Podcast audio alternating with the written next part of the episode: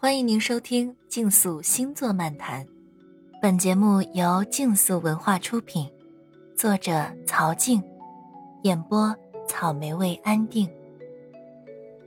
水瓶座，叛逆中发现真理，跟随姻缘。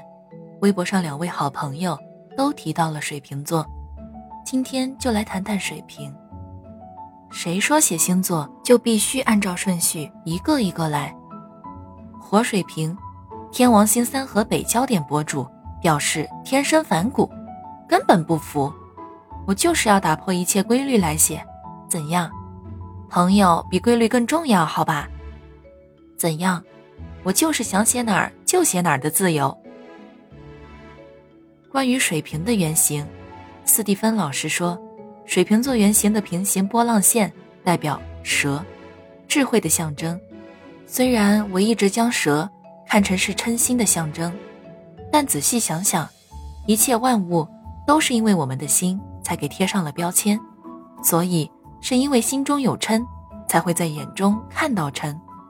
还有的老师说，水瓶座的原型是水瓮注水的人，吃水者可以把一切的过往用水洗干净，重新开始。还有说象征大海、电波、地球的能量。网络等等，这就是水瓶座啊。我们尽可以用自己的独立思想来观察它，用一种反叛的方式拥有自己的洞见，并没有什么说法一定是权威的，不是吗？每个个体都有自己的看法和意义，尊重每个人的独立性、个性与自由，这就是水瓶座带给我们的祝福。一位巨德佛教上师分享中提到。《黑客帝国》中的片段，Morpheus 给了 Neo 两粒药片，红色的药片将回答什么是 The Matrix 的问题，而蓝色的药片仅仅是让生活像以前一样继续。当 Neo 伸手去拿红色的药片时，Morpheus 警告说：“记住，我要告诉你的只有一样东西，真相。服下红药丸就要直面残酷的真相，就要清醒的痛。”服下蓝药丸，自然可以回归过去的虚拟生活，享受无知的傻幸福。如果水瓶座面对这种情况，会选哪个药丸呢？水瓶座也许会说：“你说我选哪个，我就偏不选哪个。”哈哈。不管怎样，我想水瓶座会是个有勇气面对真相的人，直面残酷现实的真理，不畏任何权威。忠于自己的选择红色药丸的那个人，我用量子力学当中的粒子振动理解水瓶座的波纹。我觉得没有什么能比这样的科学真相更能代表水瓶座追求不断的进步、追寻真理、不畏世俗的追求了。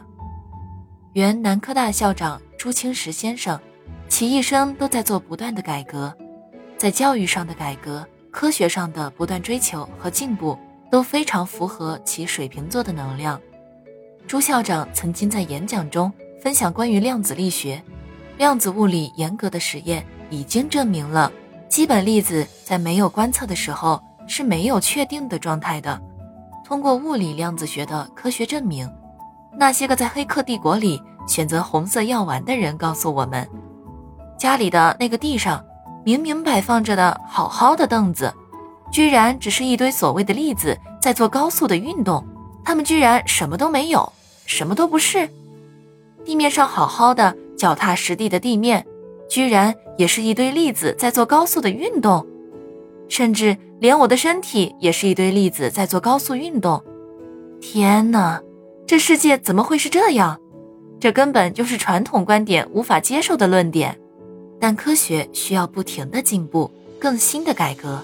追求真相，这就意味着科学不是为了维护人的常理而存在，意味着科学必须打破这些循规蹈矩的思想，必须忠于真理，哪怕这真理是对现实的反叛，哪怕这真理会得到现实的审判与压制，真理依旧在那里。这就是水瓶座的独立精神和强烈的自主性。看到一段文字：“齿发甲非我。”我非骨和血，非咸非鼻涕，非浓非黄水，非脂亦非汗，非肺，亦非肝。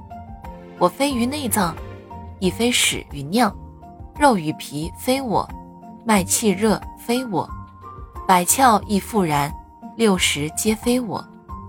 这段文字描述了一个人客观而又抽离的观察自己的身体，让我想到了水瓶座的客观性、全观能力和抽离的态度。水瓶座也能够抽离的看待关系，关注友谊与平等和社会的利益。喜欢星座的伙伴们，请订阅专辑，下集精彩继续。